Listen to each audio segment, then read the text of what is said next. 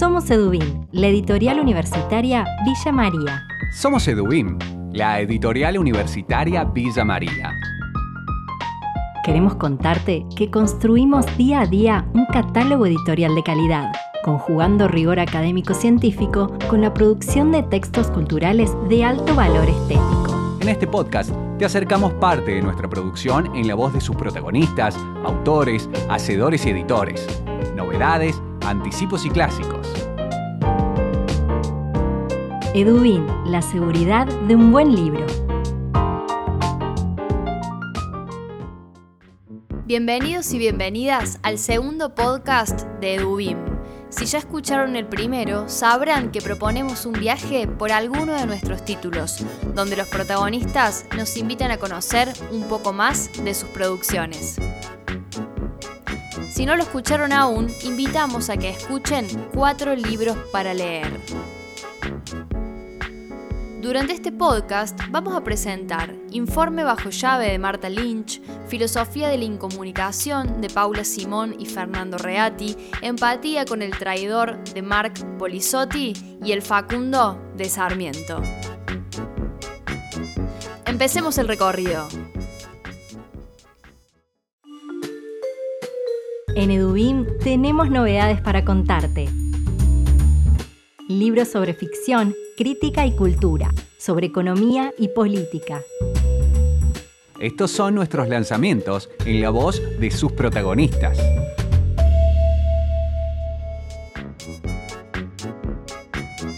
Informe bajo llave es la última novela de la escritora argentina Marta Lynch. En Edubim lanzamos la reedición de este título que forma parte de la colección Narradoras Argentinas dirigida por María Teresa Andrueto, Juana Luján y Carolina Rossi.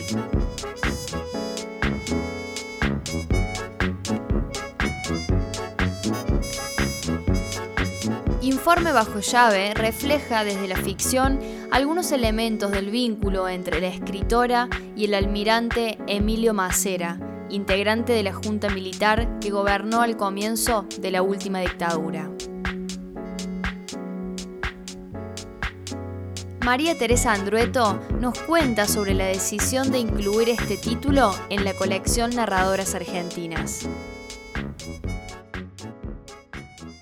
Informe bajo llave es quizá de las eh, la primera, si no es la primera, es de las primeras obras de la literatura argentina donde aparece la dictadura eh, con la, transfiguración de un dar opresor, este, esta figura de este Vargas, y la apropiación de, personas, la cuestión de género con, eh, en relación a la opresión de la dictadura a la, y a una cierta eroticidad perversa, llamémosle entre dominador y dominada. Pero la novela sale por primera vez, pero ya en ese momento, en el momento que la novela sale, por las condiciones del desarrollo del pensamiento y de la vida de Lynch y de sus acciones, ella deja de ser leída. O sea que esa edición de esa novela casi no se ha leído y digamos como que era también muy polémico en ese momento ir a valorar algo de una escritora de esta naturaleza con estas características personales tan complejas y demás. Ahora que ha pasado el tiempo, nosotros la podemos ver, nosotros elegimos verla desde un lugar, eh, bueno, desde la distancia de esos hechos, aunque por supuesto ligada a todos esos hechos, pero en un afán que forma parte de los objetivos de la colección, de mostrar diversas estéticas eh, de escrituras de mujeres, diversas procedencias sociales, ideológicas, estéticas de las escritoras que publicamos. Además, conversamos sobre las particularidades de la escritura de Marta Lynch. Me parece a mí que hay una presencia más vitalista en líneas generales y con todas las excepciones del caso y sin uniformar, digamos, pero que hay una tendencia a unas formas vitalistas de la literatura, de la escritura, en la escritura de mujeres.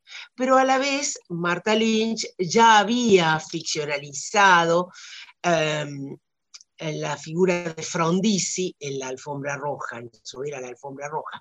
Ella fue una mujer, mm, eh, digamos, en su vida y en la literatura también aparece, mm, me parece a mí con mucha fascinación por el poder, por los varones que ejercían poder poder político sobre todo.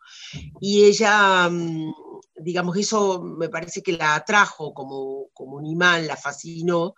Eh, ella siempre estuvo cerca de quien en, su, en cada momento tuvo, estuvo en ese lugar de poder. Cerca y en algunos casos mm, con alguna vinculación, porque entiendo que también hubo una vinculación afectiva con, con Frondizi. Em, entonces, me parece que hay algo del orden del poder que ella la fascina y que parece que se vuelca en su escritura. Ella era una escritora, fue una escritora o es una escritora muy atractiva en el sentido de que sus historias llevan muy fuertemente de la nariz hacia el final, así llevan a la lectura, cosa para nada despreciable en un escritor, ¿no?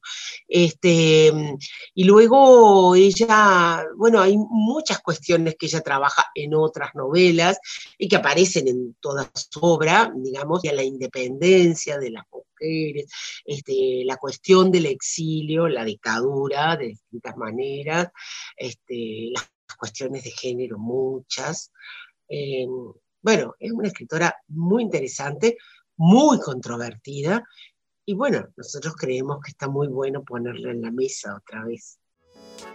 Por último, María Teresa Andrueto nos cuenta sobre la colección Narradoras Argentinas decimos con orgullo, consideramos con orgullo, bueno, hace, no sé, 12 años más o menos, que nosotros, nosotras le presentamos a Carlos Gácera el proyecto de una, colección de recuperación de narradoras argentinas, eh, de obras olvidadas, a veces mm, escritoras olvidadas, a veces una obra olvidada dentro de una escritora un poco más recuperada. Bueno, quiero decir, cuando nosotros ofrecimos esto a Edubín, cosa que Editorial Universitaria de Villa María nos cobijó en su casa, cosa que agradecemos enormemente porque em, no imaginábamos otro espacio posible para un proyecto de esta naturaleza, un proyecto como. Eh, un espacio como una editorial universitaria, ¿no? Y con una apertura, como tiene Dubín, a, mm, también a lectores eh, no académicos, ¿no es cierto? Em, bueno, nuestro objetivo entonces, y ahora, eh, esto eh, hay que pensar que hace 12, 14 años atrás, cuando nosotros presentamos esto, eh, teníamos este deseo, esta preocupación, todavía no estaba tan en el candelero la cuestión de la escritura de mujeres, diría que no. Y, bueno, y, era una una patriada, ¿no? Hoy sentimos que estamos en una en un en un medio, en un ambiente, en una época más amable, mucho más amable eh, para la recepción de nuestras de las ediciones de la colección, ¿no? Este, decía, en aquel momento planteábamos y lo sostenemos, nuestro objetivo, primero, no es endiosar a ninguna escritora, no, sino pensarlo más como un remolino, como una diversidad, como un ingreso de distintas estéticas, de distintas posturas ideológicas, de distintas eh, provincias y con un objetivo que se dirige a, hacia distintas zonas. Por un lado, em, hacia los nuevos lectores, las nuevas generaciones de lectores que, bueno, pueden descubrir obras eh, interesantes eh, de, escritas por mujeres y, pensando también en las escritoras mujeres de hoy, porque bueno, nadie se hace de la nada y bueno, hacen falta muchas escritoras para ser a una escritora, eh, parafraseando una frase de Eugenio Montale que dice que hacen falta muchos hombres para ser a un hombre. Mm, entonces, eh, bueno, aunque no se las haya leído, la escritura de una escritora de hoy, que hoy tiene tanta fecundidad la, escritura de mujeres en la Argentina y tanta resonancia, la escritura de una escritora de hoy asienta sobre esas escrituras previas, aun cuando no sean autoras que hayan leído. Edubin, la seguridad de un buen libro.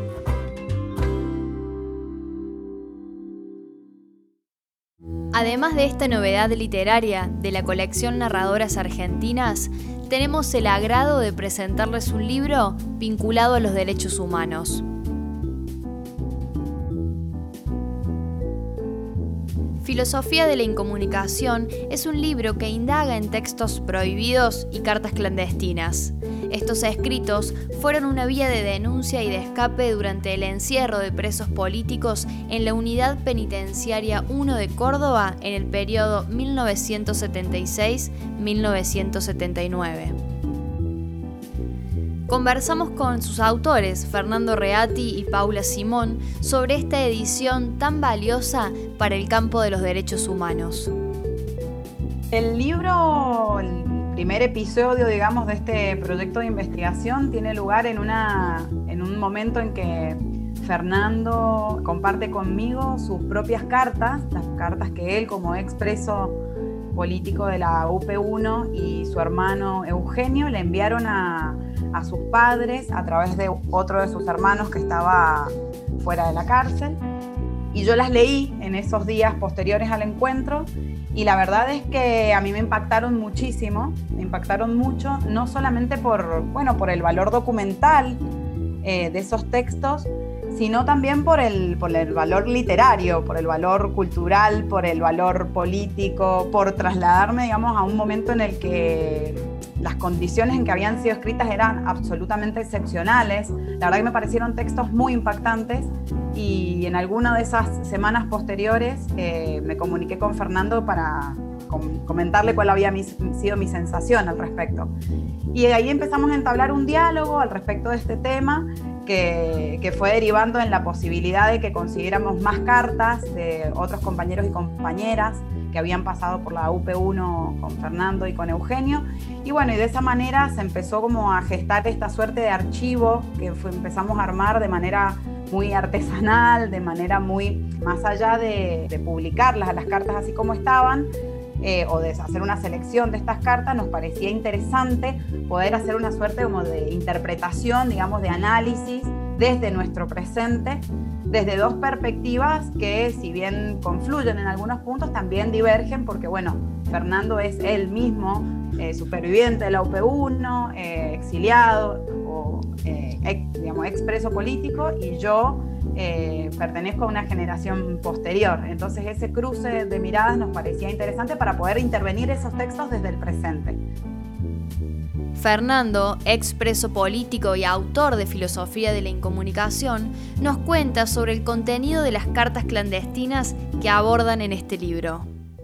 Además del diálogo que se establece con, otros corpus eh, de cartas y, este, con otras, y con cartas legales particularmente, también hay un diálogo entre las cartas mismas, es decir, hay un diálogo entre los presos de la UP1 y una diversidad de opiniones. Y eso es lo creo posiblemente uno de los valores más importantes de este tipo de trabajo, es que muestra una faceta de la experiencia ah, de la dictadura que no es la que habitualmente se ha privilegiado por, por razones históricas y por razones políticas, ¿verdad?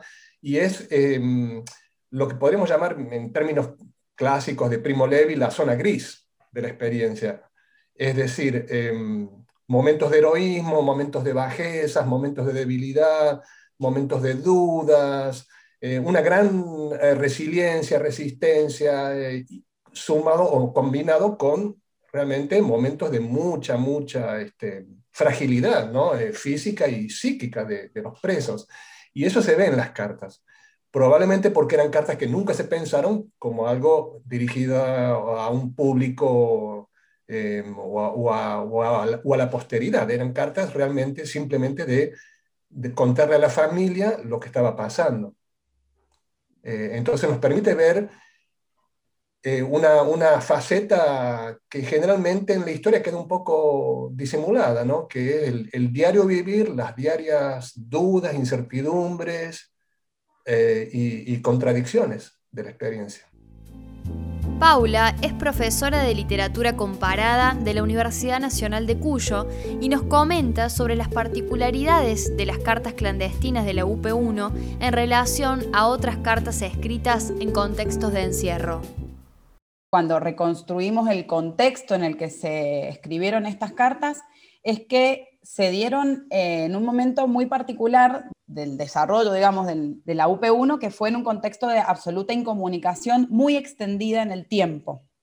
Entonces eso obligó a que los presos y las presas pusieran en marcha un sistema que resultó ser muy complejo porque involucraba muchos actores, digamos, para que, para que funcionara y porque además todo el tiempo estaba en continua, en continua revisión ante cualquier situación, este sistema tenía que ser este, modificado, revisado ante las requisas, ante las posibles amenazas, ante, bueno, y al sostenerse tanto tiempo, eh, pensemos que la incomunicación tuvo lugar desde el 76 hasta el 79 en la UP1, entonces eh, eso, bueno, hace que sea un corpus muy particular, ¿no?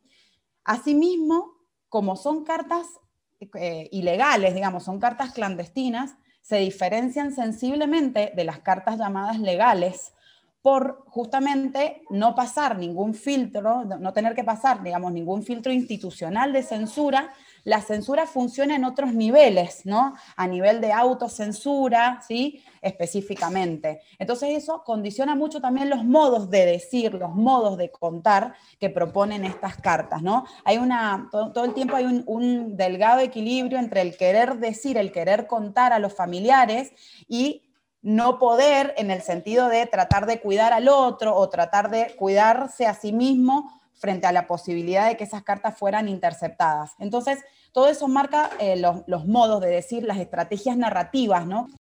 Por último, Fernando nos comparte la experiencia a nivel personal que significó escribir Filosofía de la Incomunicación. Un descubrimiento y un redescubrimiento, porque obviamente había cosas que había olvidado completamente, nunca las había vuelto a leer. Em, encontrarme con cosas que no me acordaba, cosas que nunca había pensado, eh, y poder compararlo con la experiencia de, otros compañeros, ¿no? de otros expresos. Y también empezar a ponerme en el lugar de, los familiares, que otra vez es una, una faceta de la dictadura que, que ha quedado un poco tapada o olvidada porque, bueno, obviamente el drama de los desaparecidos es mucho mayor, este, pero hay miles y miles de familiares de expresos que sufrieron mucho y esas voces nunca se han escuchado, ¿verdad? Y han quedado silenciadas. Podemos intuir esas voces, ¿no? Podemos intuir el sufrimiento, la angustia, la incertidumbre e incluso podemos intuir el sentimiento de culpa de los presos respecto a, a, los problemas y sufrimientos que les están ocasionando a sus familias. ¿no? Hay una interpretación política, ideológica, donde todo eso se justifica, obviamente, porque, bueno, es parte del activismo y del proyecto político en el que uno se metió para,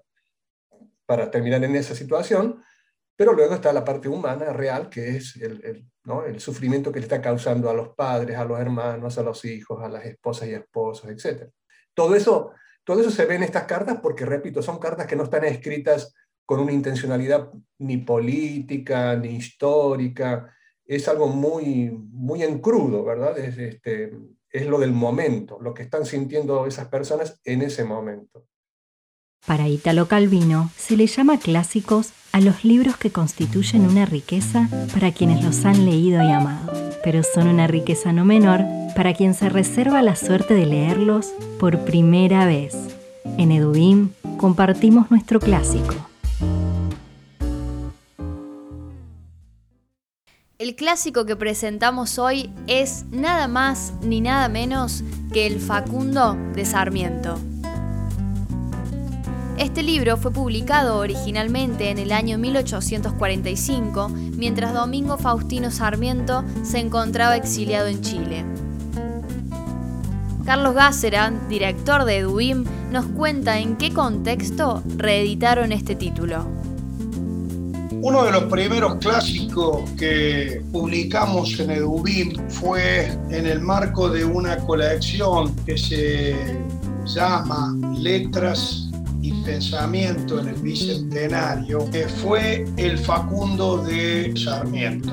La publicación de este clásico en el marco de la colección Letra y Pensamiento del Bicentenario, que en aquel entonces dirigía Carlos Damaso Martínez y una profesora de la Universidad de Villa María, actualmente vinculada a la Universidad de Comahue, María Alejandra Minelli, fue un plan antes de la conmemoración del bicentenario de un libro clave en la historia de la literatura argentina. Esa fue la razón de por qué publicar el Facundo de Sarmiento. Una de las particularidades de la edición del Facundo es el prólogo del reconocido filósofo, docente y escritor José Pablo Feynman. Sin lugar a dudas se vende por ese genial prólogo de José Pablo Feynman que eh, ubica y hace una relectura al borde del bicentenario de, de la Argentina, ubicando al Facundo en el contexto de la filosofía de Occidente. Y lo hace uniendo a Sarmiento en sintonía con los grandes filósofos de Occidente contemporáneos a Sarmiento. Y para decirlo rápidamente, y después tendrán que leer el prólogo y entender lo que Feynman quiere decir con esto. Pero dice, si Sarmiento hubiera escrito el Facundo en Europa, eh, quizás hoy sería tan conocido globalmente como Carlos Marx. Una interesante y provocadora forma de encarar esta nueva lectura del Facundo. Por eso creo que nuestro Facundo, además de un clásico, es un aporte para leer a un clásico. Lo interesante fue cuando José Pablo Feynman nos dijo que sí. Digo lo interesante porque cuando nos dijo que sí, teníamos la certeza de que lo que dijera Feynman iba a ser doblemente novedoso. Y nos, nos encontramos con Carlos Damaso Martínez, el director de la colección, que vivía en Buenos Aires con con José Pablo Feynman en un bar del Once. Eh, y recuerdo que cuando nos entregó el prólogo en ese momento y firmamos un contrato, dijo algo muy interesante. Dijo, no sé si ustedes se han dado cuenta, pero voy a ser el primer peronista en escribirle un prólogo al Facundo de Sarmiento te invitamos a recorrer la cocina editorial de Dubín. Muy pronto, estos títulos van a ser parte de nuestro catálogo. Edubín, la seguridad de un buen libro.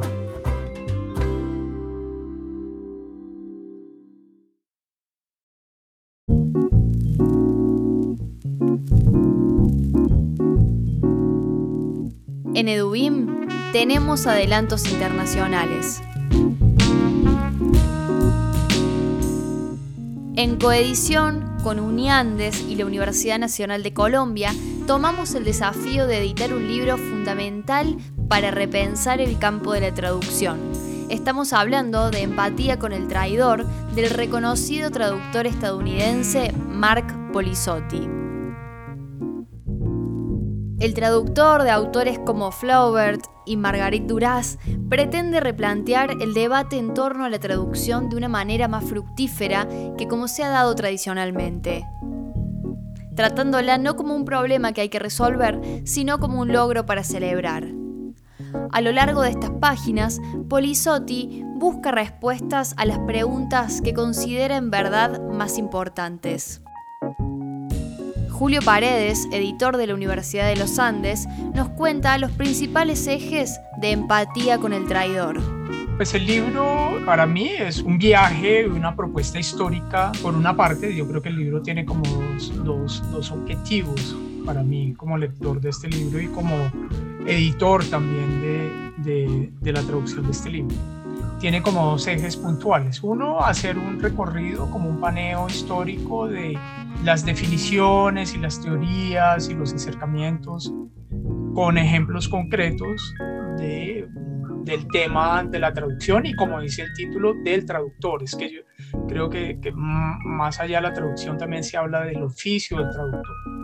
Eso por una parte, creo que eso es fundamental en el libro, que también sirve como manual de aprendizaje de, la historia o de las discusiones o de momentos fundamentales en, el en la discusión alrededor de la traducción y, en el oficio, y para el oficio del traductor. Un segundo eje que a mí me parece fundamental también y, creo que es donde está como el tono y la propuesta de Polisotti es, es también neutralizar o replantear las teorías erróneas, eh, eh, sobre todo alrededor de la figura del traductor.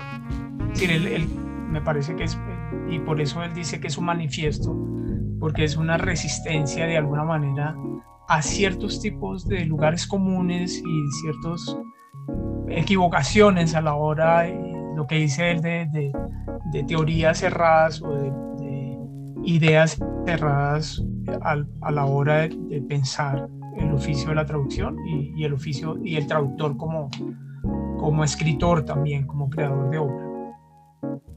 Empatía con el traidor, tanto como un manual o como un manifiesto, invita al lector a entender al traductor y a verlo no como un traidor, sino como el socio creativo del autor. Jaime Velázquez, traductor al castellano de Empatía con el traidor, nos comparte su experiencia en la traducción de este título y el alcance del mismo. Es un trabajo eh, doblemente apasionante eh, sí, es un texto eh, en realidad para un público más amplio. Eh, yo creo que es como una de las ventajas que tiene este libro de Polisotti, que no es un, texto que se queda como para, para una élite de los profesionales de la traducción o, solamente para, para para quienes estén en, en, el mercado, directamente implicados en el mercado editorial sino que en realidad es como para un público mucho más amplio.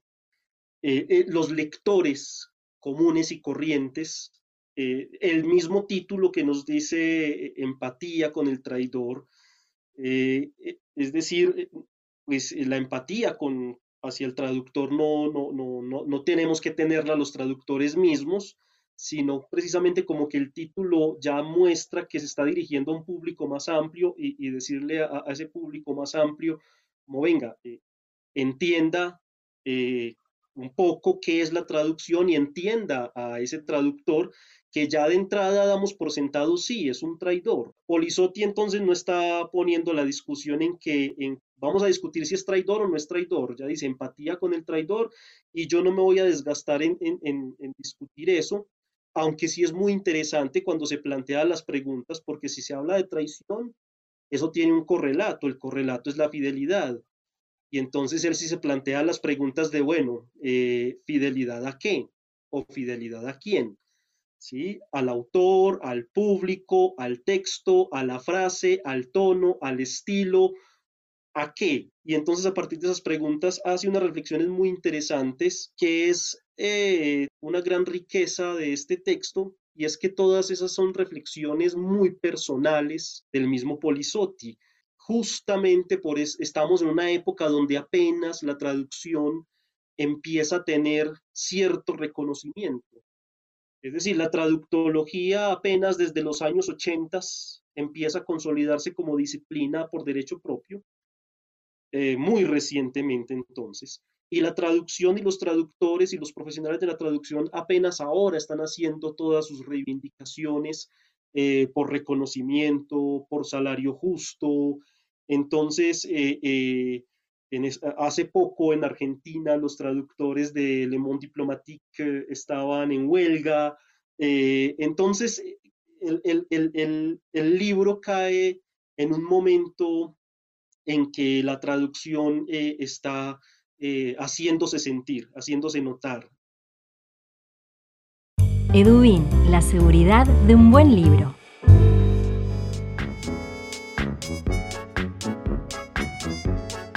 Agradecemos la escucha atenta. En Instagram somos editorial-edubim, en Twitter arroba edubim y en Facebook nos encuentran como editorial Edubim. Les esperamos en nuestra web www.edubim.com.ar para conocer nuestro catálogo. Hasta el próximo episodio.